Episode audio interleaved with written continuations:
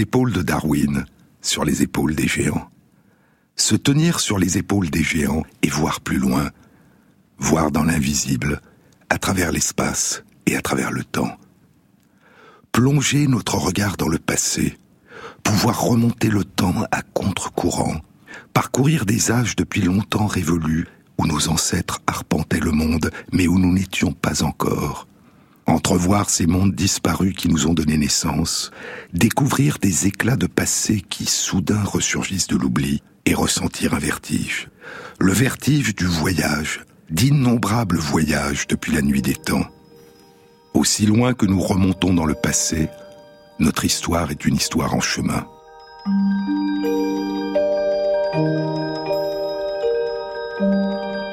Il y a près de 2500 ans, Hérodote, chaque matin, entreprend à nouveau son voyage. C'est dans Mes voyages avec Hérodote, le beau livre de l'écrivain polonais Richard Kapuscinski, journaliste, photographe, voyageur et correspondant de guerre, témoin des bouleversements du monde, qui est parti un jour sur les traces d'Hérodote, en compagnie du grand livre d'Hérodote, Histoire ou Enquête. Le livre commence ainsi. Hérodote d'Alicarnasse présente ici les résultats de son enquête, afin que le temps n'abolisse jamais le souvenir des actions des hommes, et que les grands exploits accomplis soit par les Grecs, soit par les barbares, ne tombent pas dans l'oubli. Histoire est le livre qui accompagne le comte Laszlo de Almasi durant son exploration à travers le désert de Libye à la recherche de l'oasis de Zerzula et de la caverne des nageurs, et plus tard encore jusqu'à la fin de sa vie dans Le Patient anglais, le splendide roman de Michael Ondaatje. Il y a près de 2500 ans, dit Kapuscinski, Hérodote s'est fixé un but extrêmement ambitieux, écrire l'histoire du monde. Personne avant lui ne l'avait tenté. Ou du moins, aucun récit d'historien plus ancien que le sien n'est parvenu jusqu'à nous recueillant constamment du matériau pour son œuvre et interrogeant des témoins, des bardes et des prêtres, il découvre que chacun d'entre eux se souvient de quelque chose de différent et s'en souvient différemment. Et des siècles avant nous, il découvre une caractéristique importante mais infidèle et complexe de la mémoire humaine, les gens se souviennent de ce dont ils veulent se souvenir et non pas de ce qui s'est réellement passé. Chacun colore les événements à sa façon. Chacun brasse son propre mélange de souvenirs. C'est pourquoi voyager à travers le passé lui-même, le passé tel qu'il était réellement, est impossible. Ce qui nous est disponible, ce sont seulement ces variations plus ou moins crédibles, l'une ou l'autre d'entre elles nous convenant mieux à un moment donné. Le passé n'existe pas il y a seulement une infinité de représentations et d'interprétations du passé. Hérodote, poursuit Kapuscinski, Hérodote voyage pour répondre à une question d'enfant. D'où viennent les bateaux qu'on voit à l'horizon? Est-ce que ce que nous voyons de nos propres yeux est la frontière du monde? Non. Alors y a-t-il encore d'autres mondes? Quelle sorte de monde? Quand l'enfant grandit, il voudra les connaître, aller à leur rencontre. Mais il vaudrait mieux qu'il ne grandisse pas complètement, qu'il reste toujours pour une petite part un enfant. Car seuls les enfants posent des questions importantes et veulent vraiment découvrir les réponses. Hérodote découvre et apprend le monde qui l'entoure, son monde, avec l'enthousiasme intense d'un enfant. Sa plus grande découverte, qu'il y a de nombreux mondes, et que chacun d'entre eux est différent. Chacun d'entre eux est important. Et il faut les connaître, parce que ces autres mondes, ces autres cultures, sont des miroirs dans lesquels nous pouvons nous-mêmes nous voir, grâce auxquels nous pouvons mieux nous comprendre nous-mêmes.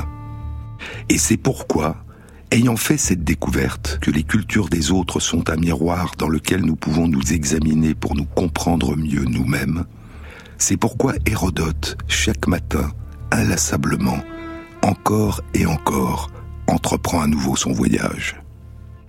Hérodote transporte avec lui, en lui, une carte du monde.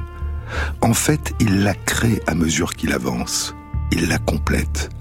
C'est une image vivante, un kaléidoscope en mouvement, un écran dansant. Un millier de choses s'y passent. Les Égyptiens sont en train de bâtir des pyramides. Les Scythes sont en train de chasser. Les Phéniciens sont en train d'enlever de jeunes femmes. Et la reine des Cyrénéens, Férétima, est en train de mourir.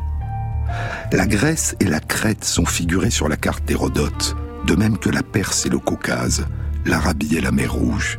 Mais sur sa carte, il n'y a pas la Chine, ni aucune des deux Amériques, ni l'océan Pacifique. Et il n'est pas certain de la forme de l'Europe.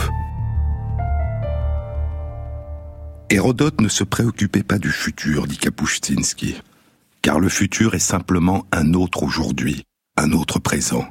Il est intéressé par hier, par le passé qui est en train de disparaître et qui risque de s'effacer de la mémoire, d'être perdu pour nous à jamais. Une perspective qui le remplit de panique. Nous sommes humains parce que nous racontons des histoires et des mythes. Des personnes se réunissaient dans la nuit auprès du feu sous le vieil arbre. Ils mangent, boivent du vin, parlent. Des récits sont tissés dans ces conversations, des histoires qui varient sans fin. Si un visiteur, un voyageur arrive, ils vont l'inviter à se joindre à eux. Il va s'asseoir et écouter en silence. Au matin, il s'en ira. Dans le nouveau lieu où il arrivera, il sera accueilli de la même façon. Et le scénario de ces anciennes soirées se répète. Si le voyageur a une bonne mémoire, et Hérodote devait avoir une extraordinaire mémoire, il amassera avec le temps un très grand nombre d'histoires. C'était l'une des sources où puisait Hérodote. Une autre était ce qu'il voyait, une autre encore ce qu'il pensait. Je me suis mis en route dans le monde d'Hérodote, dit Kapuscinski, avec le grec sage et expérimenté pour guide. Nous avons erré ensemble pendant des années. Nous étions séparés par 25 siècles et aussi par une distance d'une autre sorte, née de mon sentiment de respect. Car bien qu'Hérodote ait toujours été droit, gentil et doux avec les autres, j'avais toujours le sentiment de côtoyer sans le mériter, peut-être de façon présomptueuse, mais toujours avec gratitude, un géant. Les autres cultures sont des miroirs dans lesquels nous pouvons nous voir nous-mêmes, grâce auxquels nous pouvons mieux nous comprendre nous-mêmes. Mais parfois, ce qui nous reste, ce ne sont pas des récits, ce sont simplement des vestiges, des empreintes de pas, dit l'écrivain anglais Robert Macfarlane, dans The Old Ways, A Journey on Foot, les anciens chemins ou les anciennes façons de vivre, un voyage à pied, un beau livre pas encore traduit en français. Des empreintes de pas dans la boue, allant vers le nord, un homme et une femme côte à côte, avançant ensemble, parallèlement au rivage, à un peu plus de 6 km à l'heure. Ce que nous savons, que l'homme avait une taille d'environ 1m80 et que la femme était plus petite d'une trentaine de centimètres, que le jour de leur voyage, il y a quelques 5000 étés, le soleil était très chaud, le vent léger, et les vagues de la mer étaient basses, que des cerfs élafes et des chevreuils étaient là aussi, avançant sur le limon dégagé entre les marais, laissant l'empreinte de leurs sabots tranchants dans le sol. Et qu'il y avait aussi des enfants, un groupe d'enfants jouant ensemble, faisant des pitreries dans la boue, créant une horde de petites empreintes. Je m'arrête auprès de la dernière empreinte de pas qui date d'il y a 5000 ans, dit Macfarlane. Je me retourne et je contemple la ligne des empreintes qui vient du sud. La lumière s'incline. Et soudain, les empreintes de pas emplies d'eau sont des miroirs, reflétant le ciel, les nuages qui frissonnent et toute personne qui plonge son regard en elle. Se découvrir dans le reflet que nous renvoient des empreintes, dans les traces d'un voyage dont nous ne connaissons ni le début ni la fin. Et parfois, leur voyage n'a laissé aucune empreinte sur le sol. Parfois, il n'y a pas de traces. Ils ont marché dans l'eau. Ils ont glissé sur l'eau. Les fleuves ont sans doute servi de guide au pas des premiers voyageurs, écrit Henry David Thoreau. Quand ils coulent devant nos portes, ils sont une invitation permanente au voyage et à l'aventure. En répondant à un élan naturel, ceux qui vivent sur leurs berges finissent par suivre leur courant jusqu'aux basses terres du globe, ou bien par explorer à leur invitation l'intérieur des continents. Ils sont les grandes routes naturelles de toutes les nations, qui nivellent le sol, lèvent les obstacles sur le chemin des voyageurs, étanchent sa soif et l'emportent en eux. Parfois, les routes sont plus vastes encore, vastes comme la mer, vastes comme l'océan et les traces se fondent dans l'écume des vagues, dans la crête d'un sillage qui s'efface dans la mer.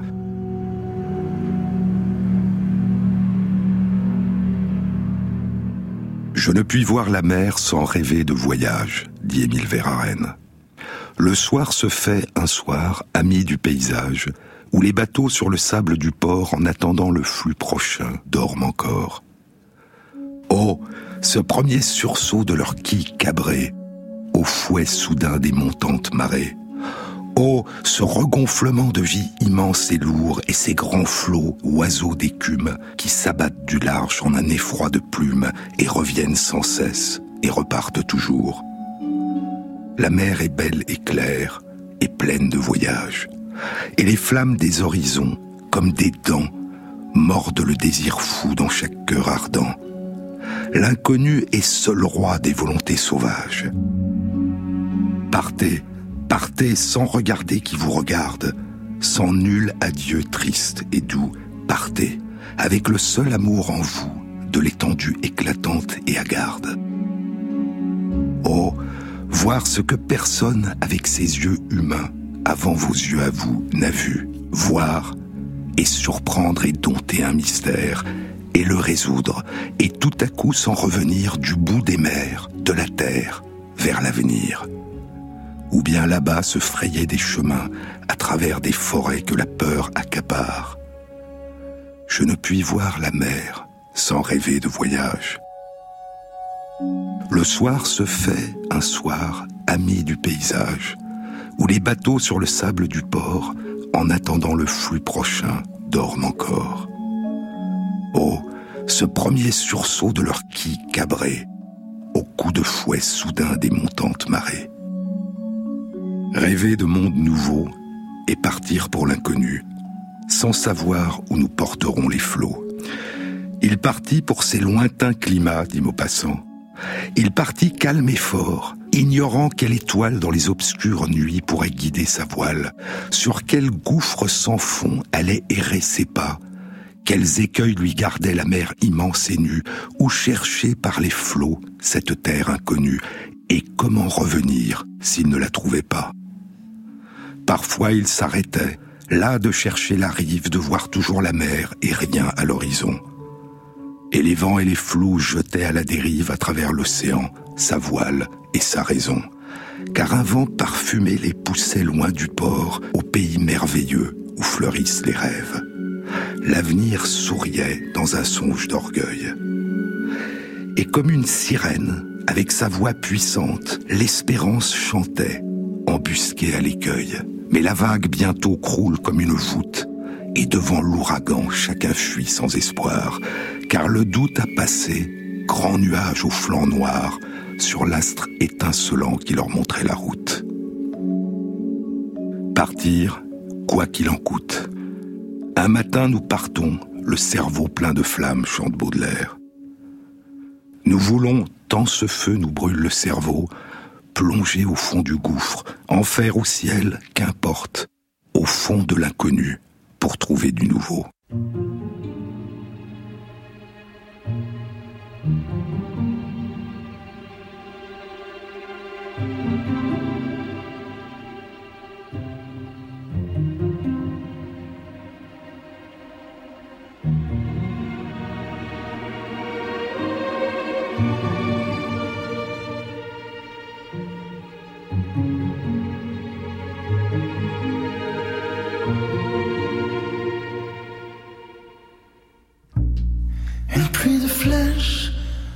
빠졌네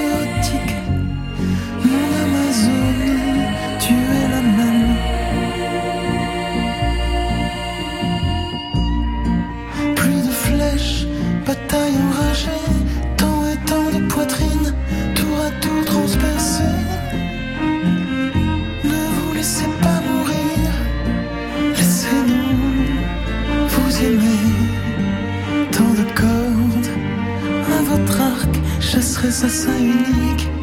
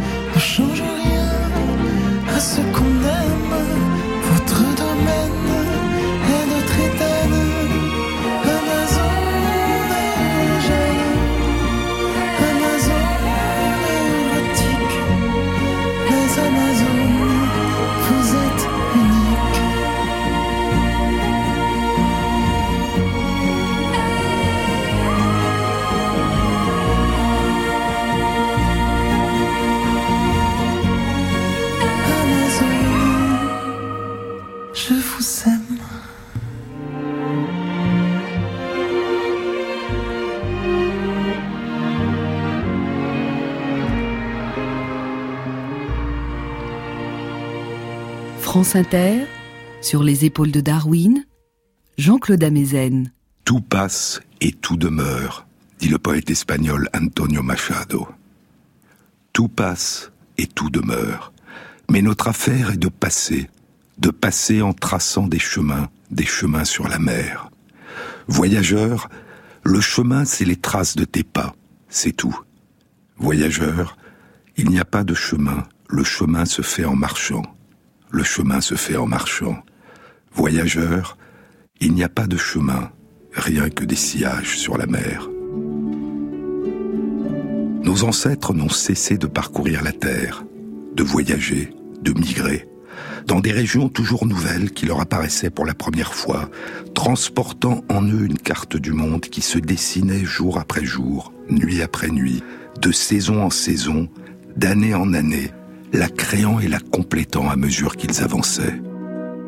Et les cartes des mondes qu'ils parcouraient, les cartes des mondes en train d'apparaître, ils leur donnaient probablement vie et se les transmettaient dans la nuit auprès du feu, en y mêlant leurs récits, leurs souvenirs et les exploits de leurs ancêtres. Ils ont traversé des terres, suivi ou remonté le cours des rivières, traversé à gué, parcouru des lacs et des fleuves sur des radeaux, franchi des détroits et certains arriveront aux confins de l'Asie, en Chine, et en Asie du Sud-Est, en Indonésie. À l'époque, je vous le disais la semaine dernière, la plupart des grandes îles de l'Indonésie, les îles de Sumatra, de Java, de Bali et de Bornéo, n'étaient pas des îles. Elles faisaient partie des terres du sud-est du continent eurasien et elles étaient reliées entre elles et au continent eurasien par les terres aujourd'hui immergées de la plateforme continentale de Sunda. Et de là, ils gagneront par la mer un continent que personne avant eux n'avait atteint. Le continent Saoul, qui réunissait à l'époque en un seul continent les terres qui constituent aujourd'hui l'Australie, la Nouvelle-Guinée et la Tasmanie. C'était il y a 50 000 ans. Les pionniers qui ont gagné le continent Saoul ont traversé la mer en suivant une voie maritime ou peut-être deux voies parallèles. L'une au nord serait passée par l'île de Sulawesi et aboutissait sur les côtes de Saoul, au niveau des terres qui sont aujourd'hui en Nouvelle-Guinée. L'autre voie maritime, plus au sud, serait passée par l'île de Timor et aboutit à ce qui est aujourd'hui la côte nord de l'Australie. Mais quelle que soit la voie que ces anciens navigateurs ont suivie, elle nécessitait à l'époque, dans la dernière étape de la traversée, avant de poser le pied sur le continent Saoul, de naviguer au long de 100 km de pleine mer, et elle nécessitait donc la fabrication d'embarcations suffisamment robustes pour supporter une telle traversée. Quand avaient-ils débuté leur immense périple? Il y a 50 000 ans, c'est un peu avant la période où d'autres hommes et femmes modernes venant du Moyen-Orient ou de Turquie atteignait le sud-est de l'Europe, s'était-il mis en route en même temps? Faisait-il partie de la même population de migrants? Eux qui avaient parcouru au moins 15 000 kilomètres de plus à travers les Indes et l'Asie du Sud-Est avant de traverser la mer et de poser le pied sur le continent Saoul, étaient-ils partis plus tôt que ceux qui avaient atteint les rives de l'Europe? Avaient-ils été les premiers hommes et femmes modernes à quitter l'Afrique? Et si tel était le cas, quand s'était-il lancé dans cet extraordinaire voyage vers l'inconnu? Je vous ai parlé la semaine dernière des études archéologiques en Australie et en Nouvelle-Guinée qui ont permis de retracer cette arrivée ancienne et les réalisations des premiers habitants, la chasse à la mégafaune aujourd'hui disparue, la pêche en haute mer, la déforestation partielle pour faire pousser les plantes dont ils se nourrissaient et leur réalisation artistique. Et je vous ai parlé de l'extraordinaire culture des nations aborigènes d'Australie, qui célèbrent aujourd'hui encore la présence de leurs ancêtres qui ont donné leur forme à chaque région du continent, faisant émerger les reliefs, les animaux et les plantes durant leur voyage au temps du rêve, semant des mots et des notes de musique au long de leur chemin, au long des pistes du rêve, des pistes des chants. Et je vous disais que le temps du rêve est toujours présent pour eux, il vit dans le paysage, il est le paysage. Et les cérémonies des initiés permettent de continuer à le faire vivre. Les aborigènes qui vivent aujourd'hui en Australie sont-ils les descendants de ces premiers arrivants qui ont posé le pied sur le continent Saoul il y a 50 000 ans? Ou y a-t-il eu d'autres vagues de navigateurs venus d'Asie du Sud-Est qui se sont mêlés aux premiers arrivants ou les ont remplacés pour tenter de répondre à ces questions, des études de l'ADN des populations humaines d'aujourd'hui ont récemment été entreprises. Et associées à l'archéologie, à l'anthropologie, à l'ethnologie et à l'étude des langues, elles ont fait émerger une nouvelle approche transdisciplinaire de la généalogie de l'humanité d'aujourd'hui. Depuis un an, entre le printemps 2016 et le mois de mars 2017, au moins six études ont été publiées, quatre dans Nature, une dans Current Biology, et une dans le Journal of Human Evolution, avec pour objectif d'élucider les mystères de la très ancienne histoire du peuplement de l'Australie. Certaines de ces études exploraient la généalogie maternelle des aborigènes d'aujourd'hui par l'étude de l'ADN des mitochondries, ces petites cellules à l'intérieur de nos cellules qui produisent l'essentiel de notre énergie et qui sont transmises par la mère à ses enfants. D'autres exploraient la généalogie paternelle par l'étude du chromosome Y des aborigènes d'aujourd'hui, le chromosome Y étant transmis par le père à ses fils. La plupart de ces études étudiaient la généalogie complète en analysant la totalité de l'ADN transmis pour moitié par le père et pour moitié par la mère. Trois grandes études publiées dans Nature en octobre 2016 analysaient l'ADN complet de près de 800 personnes appartenant à plus de 270 populations différentes réparties à travers le monde. L'une de ces trois études analysait l'ADN de plus de 80 aborigènes d'Australie. Elle comportait parmi les auteurs trois personnes appartenant à la communauté des anciens de nations aborigènes. La quatrième étude, publiée dans Nature il y a dix jours, le 8 mars 2017, étudiait l'ADN des mitochondries de 111 aborigènes d'Australie appartenant à plus de dix communautés différentes. À partir de l'analyse de cheveux qui avait été prélevés chez 5000 aborigènes par des anthropologues entre 1926 et 1963, en même temps qu'étaient recueillis des renseignements sur l'histoire de leur famille, de leur culture et de leur langue. les chercheurs sont venus consulter les personnes ou leurs descendants pour leur demander s'ils acceptaient qu'une étude de l'ADN contenu dans ces cheveux soit faite et recueillir à nouveau leur histoire. À une exception près, tous sont acceptés. L'ensemble de ces études indique que les aborigènes d'Australie qui vivent aujourd'hui sont les descendants des navigateurs qui ont posé le pied sur le continent Saoul il y a 50 000 ans.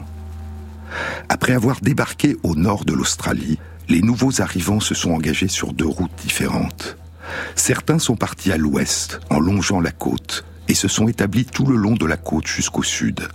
D'autres sont partis à l'est, en longeant la côte. Ils ont gagné le sud, puis se sont engagés à l'intérieur des terres. Et ces différentes populations se sont établies dans ces différentes régions entre il y a 49 000 ans et 40 000 ans. Et les études suggèrent que ces populations y sont restées en permanence depuis le début, jusqu'à l'arrivée des colons européens à la fin du XVIIIe siècle. Le profond attachement des peuples aborigènes d'Australie à leur région et les récits de création de ces régions qui disent le temps du rêve sont sans doute liés au fait qu'ils ont vécu continuellement pendant une durée exceptionnellement longue dans les mêmes régions.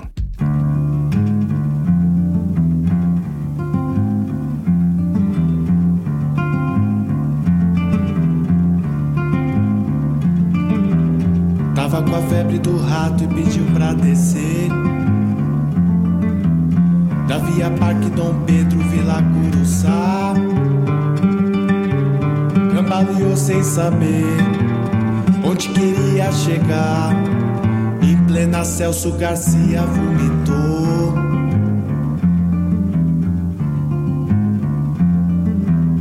Queima de estoque falante veio lhe dizer pandemônio na liquidação total. Foi levado sem saber onde iria chegar, e a correnteza de gente lhe arrastou. Foi lançado, empurrado no tranco, arremessado. Quando deu por si, tava em frente um salão. Dor de cabeça rasgou o seu juízo. E por cima do quengo estranho pôs a mão.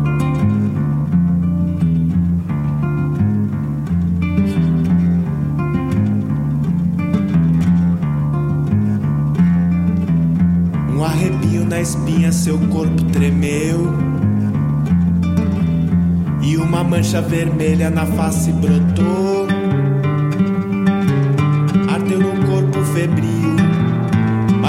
Suor congelou. Roubou a cena do culto na sessão.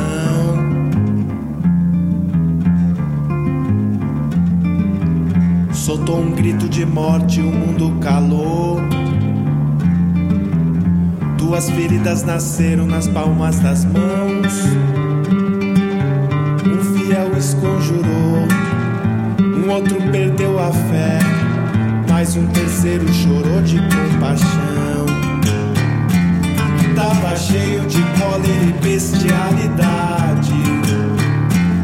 Quando deu por si, em cima do pastor. Atacou o infeliz e fugiu pela avenida. Deu sinal e saltou pra dentro do busão. Parque Dom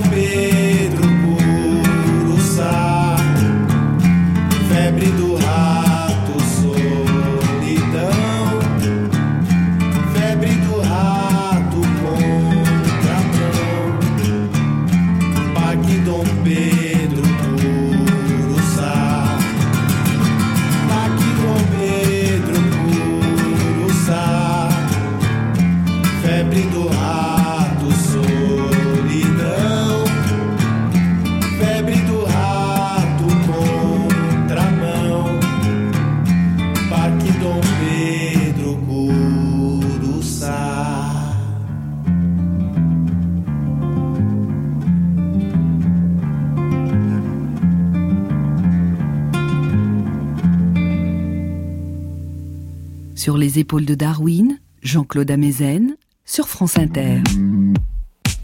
Il y a environ 20 000 ans, lors de la fin de la dernière période glaciaire, le climat du continent australien est devenu très aride. Le centre du continent est devenu inhospitalier. Mais les études suggèrent que les populations d'aborigènes se sont peu déplacées, changeant de temps en temps de refuge pour s'établir près d'un point d'eau. Il y a environ 10 000 ans, la montée des eaux de la mer a séparé géographiquement l'Australie de la Nouvelle-Guinée. Mais les populations d'aborigènes d'Australie et de Nouvelle-Guinée s'étaient séparées longtemps avant, il y a environ 37 000 ans, établissant des cultures distinctes. Combien y avait-il de premiers arrivants qui ont posé le pied sur le continent Saoul il y a 50 000 ans? Une étude publiée en 2013 dans les comptes rendus de la Société royale de Londres a tenté d'estimer le nombre de ces pionniers. À partir de l'étude de l'occupation à différentes périodes de 1750 sites archéologiques en Australie, l'étude suggère que les premiers navigateurs qui se sont installés sur le continent Saoul étaient au nombre de 1000 à 2000 personnes.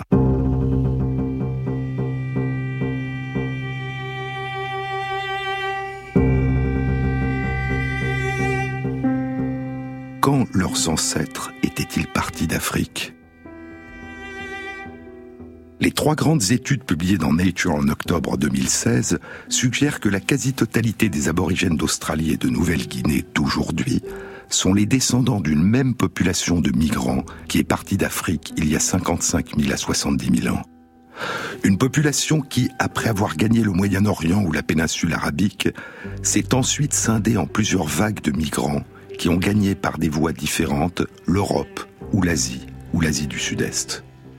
Mais l'une de ces trois études suggère qu'environ 2% des aborigènes de Nouvelle-Guinée d'aujourd'hui sont les descendants d'une population qui serait partie d'Afrique plus tôt encore, il y a environ 120 000 ans.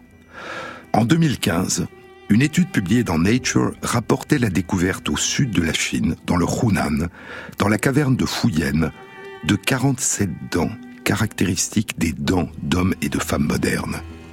Ces dents reposaient sous une couche de calcite déposée par une stalagmite qui date d'il y a plus de 80 000 ans, dans une couche d'argile qui contient des fossiles de mammifères dont certains datent d'il y a 120 000 ans. Les chercheurs considèrent donc que ces dents d'hommes et de femmes modernes datent d'une période comprise entre il y a 120 000 et 80 000 ans. C'est l'un des arguments en faveur de l'existence d'une première vague de migrants qui serait partis d'Afrique il y a environ 120 000 ans et aurait gagné l'Asie du Sud et peut-être l'Asie du Sud-Est. Mais la datation des dents de la caverne de Fouillenne a très récemment fait l'objet d'un débat. Et les études archéologiques de tous les sites d'Australie et de Nouvelle-Guinée réalisés à ce jour n'ont pas trouvé de traces d'occupation du continent Saoul qui soit plus ancienne qu'il y a 50 000 ans. Et ainsi, si des hommes et des femmes modernes sont partis d'Afrique il y a 120 000 ans, ils ont vraisemblablement atteint le continent Saoul à la même période que la vague de migrants qui étaient partis d'Afrique il y a 55 000 à 70 000 ans. Les ancêtres des nations aborigènes d'Australie et de Nouvelle-Guinée ont accompli une immense migration terrestre jusqu'en Indonésie, puis traversé la mer d'île en île, puis au long de 100 km de pleine mer jusqu'au continent Saoul. Et là, après cet immense périple, les nations aborigènes d'Australie ont probablement été les plus sédentaires de toutes les nations du monde, vivant chacune en permanence dans la même région durant 50 000 à 40 000 ans, jusqu'à l'arrivée des premiers Européens. Le 19 avril 1770, le grand explorateur anglais James Cook, à la recherche des terres australes, arrive en vue des côtes sud-est de l'Australie. Dix jours plus tard, il débarque sur le continent, dans une baie qu'il nommera Botany Bay, en Nouvelle-Galles du Sud. Il notera dans son journal que les aborigènes sont beaucoup plus heureux que nous, les Européens. Ils vivent dans une tranquillité qui n'est pas troublée par des inégalités. La terre et la mer leur fournissent tout ce qui est nécessaire pour vivre. 17 ans plus tard, le 13 mai 1787, après plus de huit mois de voyage, les 11 navires de la First Fleet, partis du port de Portsmouth, en Angleterre, jettent l'ancre à leur tour à Botany Bay. Les navires ont à leur bord des soldats et des bagnards, probablement plus de 500 hommes, plus de 150 femmes et une quinzaine d'enfants de prisonniers.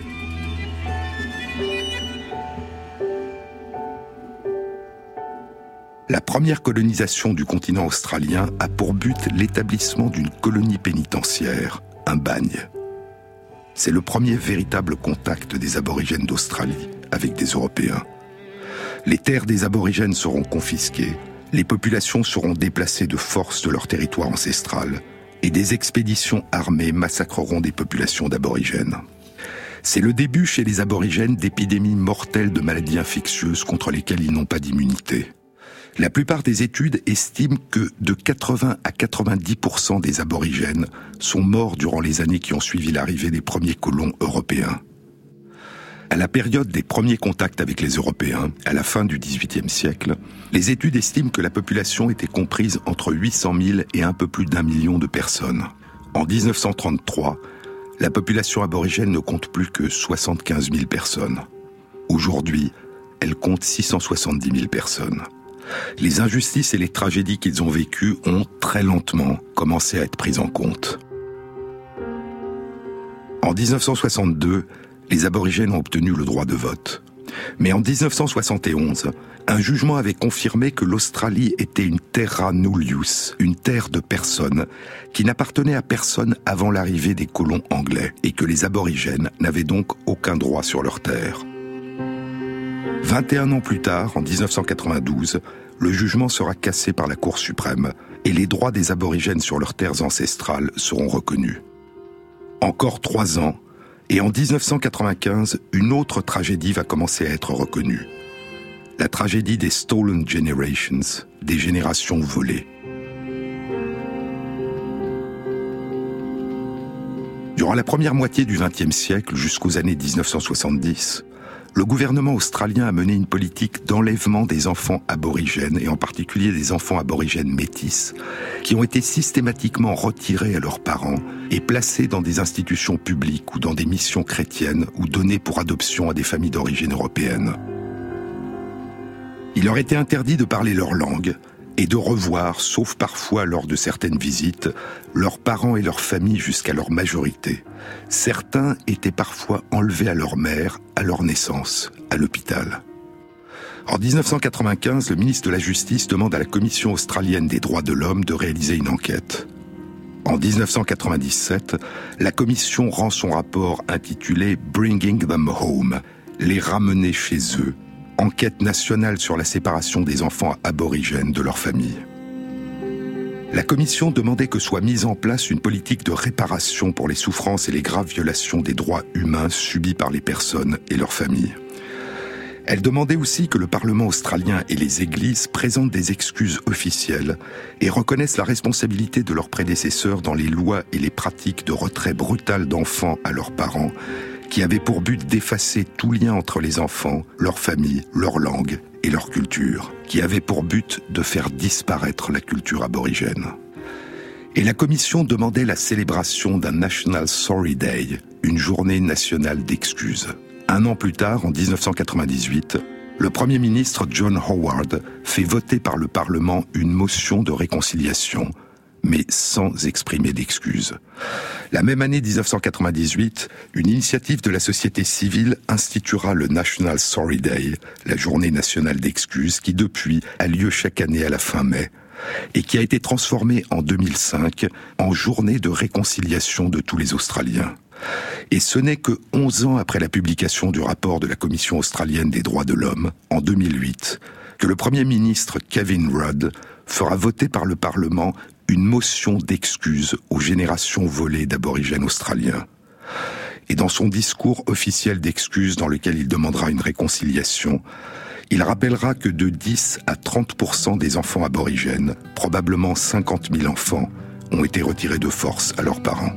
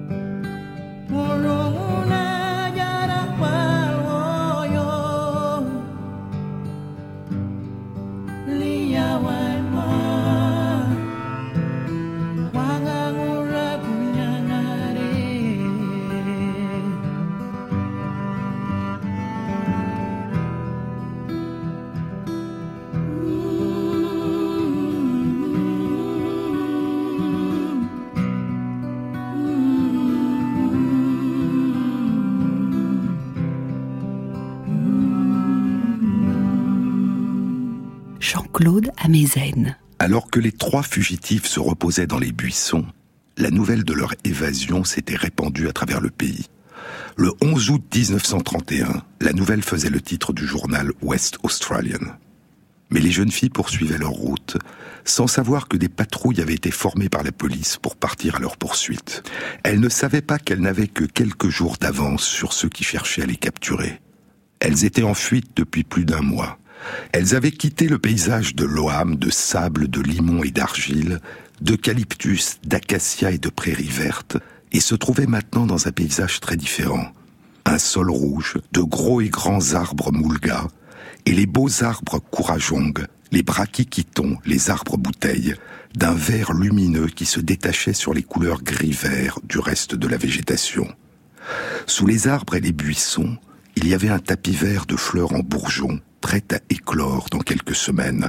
Le vert se transformerait alors en un flamboiement de fleurs papyracées roses, blanches et jaunes. Molly, Daisy et Gracie se sentaient chez elles dans cette partie du pays, et elles évitèrent d'être capturées grâce aux compétences en matière de survie qu'elles avaient héritées de leurs ancêtres nomades. Les buissons les ont blessées aux jambes, Daisy et Gracie ont du mal à marcher, Molly les porte l'une après l'autre. Leur avancée était lente et difficile, mais elles persistaient. Plus tard, elles atteignent la clôture. Nous sommes presque à la maison, dit Molly, sans réaliser qu'elle n'avait atteint que le milieu de la clôture et qu'il leur restait encore plus de 800 kilomètres à parcourir. Plus loin encore, c'est la nuit. Elles se sont endormies sous un épais buisson. Cette nuit-là, Molly rêva qu'elle-même et ses jeunes sœurs étaient poursuivies par un policier et par un pisteur à cheval. Elle pouvait les voir chevaucher au long de la clôture sur de splendides étalons gris venant vers elle du nord. Ils étaient de plus en plus proches et à ce moment elle s'éveilla, tremblant de peur et couverte de sueur. Alors elle les entendit. Ce n'était pas un rêve, c'était la réalité. Le bruit des sabots sur le sol s'approchait. C'est un beau livre de Doris Pilkington Garimara, de son vrai nom Nugi Garimara, Follow the Rabbit Proof Fence, Suis la clôture qui empêche les lapins de passer, publié en 1996 et traduit en français sous le titre Le chemin de la liberté, et qui est devenu un film en 2002. Doris Pilkington Garimara a écrit le livre à l'âge de 60 ans. C'est l'histoire de sa mère. L'histoire de sa mère, Molly, de la jeune sœur de sa mère, Daisy, et de leur jeune cousine, Gracie. Molly a 14 ans, Gracie a 10 ans, et Daisy 8 ans. Elles sont métisses. Un jour d'été de l'année 1931, un policier est venu les chercher et les a prises à leur famille aborigène. Elles ont été embarquées dans un bateau qui est descendu au long de la côte ouest de l'Australie et elles ont été placées dans une institution à plus de 1500 km au sud-ouest de leur lieu de vie le territoire des Mardujara, qui vivent dans le désert rouge à Gigalong. dans la région aride de Pilbara, au nord-ouest de l'Australie. On les enferme à clé la nuit dans le dortoir. Il y a des barreaux aux fenêtres. Elles n'ont pas le droit de parler leur langue. Alors Molly décide de s'enfuir avec sa sœur et sa cousine pour rentrer chez elle. Elles vont parcourir plus de 1600 km à pied, pieds nus. 1600 km durant près de trois mois à l'écart des villes, avec la police à leur trousse. Elles se nourrissent de bananes, de patates douces, d'œufs, de lapins et de lézards qu'elles chassent, et de ce que leur donnent à manger des fermiers et des chasseurs rencontrés en chemin. La nuit, elles dorment dans des terriers de lapins qu'elles creusent à la main pour les élargir. Parties de la côte, au sud-ouest de l'Australie, elles traversent des fleuves, des dunes de sable, un désert, un lac salé. Et elles rejoignent la grande clôture de plus de 1800 km de long, qui a été construite en 1901 pour empêcher les lapins de passer et protéger les champs cultivés, et qui coupe toute la région ouest de l'Australie, du sud au nord. Et en suivant à distance la clôture vers le nord, Molly, Daisy et Gracie reviennent chez elles à Gigalang. Le neuvième et dernier chapitre du livre de Doris Pilkington Garimara s'intitule Que leur est-il arrivé? Où sont-elles maintenant? Quelques semaines après son retour, Gracie a été arrêtée et renvoyée dans la même institution. Daisy, la jeune sœur de Molly, est devenue domestique, s'est mariée et a eu quatre enfants. Elle vit toujours à Jigalong. C'est une merveilleuse conteuse, dit Doris Pilkington Garimara. Ce livre n'aurait probablement jamais été écrit sans son talent et son amour des récits, sa vive mémoire et sa passion pour la vie. Molly a vécu près de Gigalong en travaillant comme domestique. Elle s'est mariée à Toby Kelly, un aborigène australien qui exerce la profession de bouvier, et ils ont eu deux filles, Doris et Annabelle. À la fin de l'année 1940, Doris est âgée de 4 ans et Annabelle est âgée de 18 mois.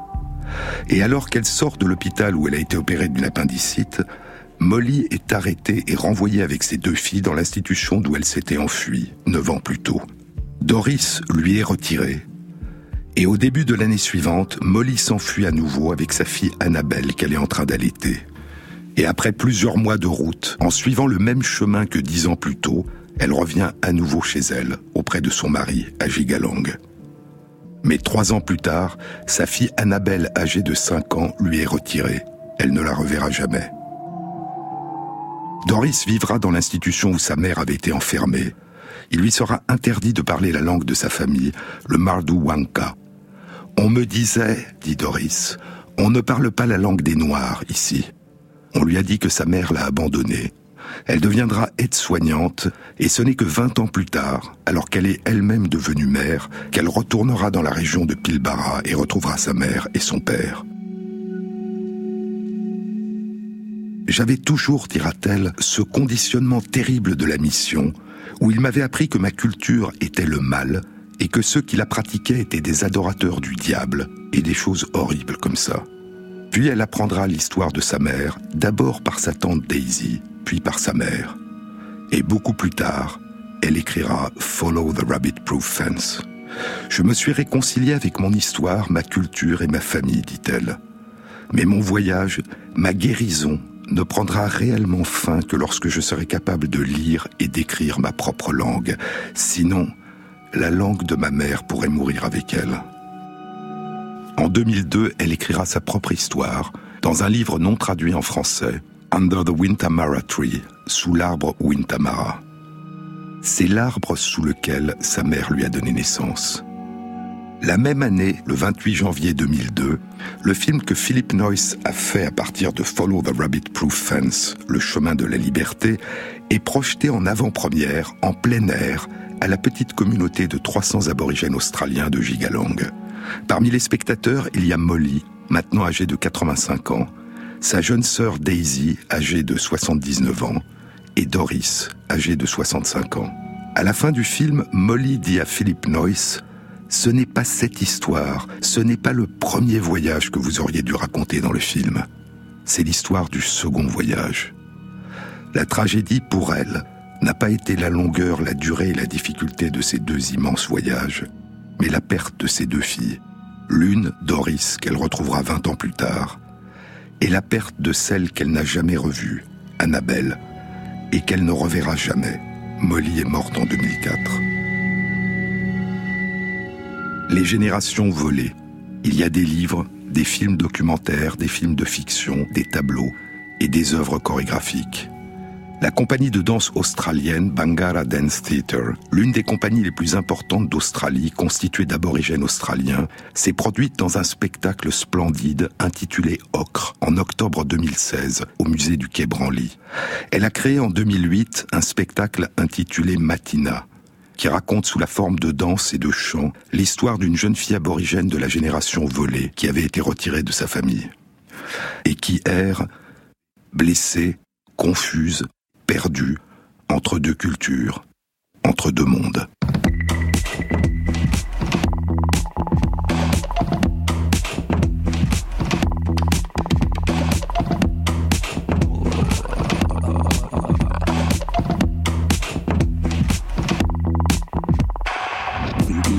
Cette émission a été réalisée par Stéphane Combe avec à la prise de son Kevin Pelot, au mixage Valentin Azan et Thierry Dupin pour la programmation des chansons.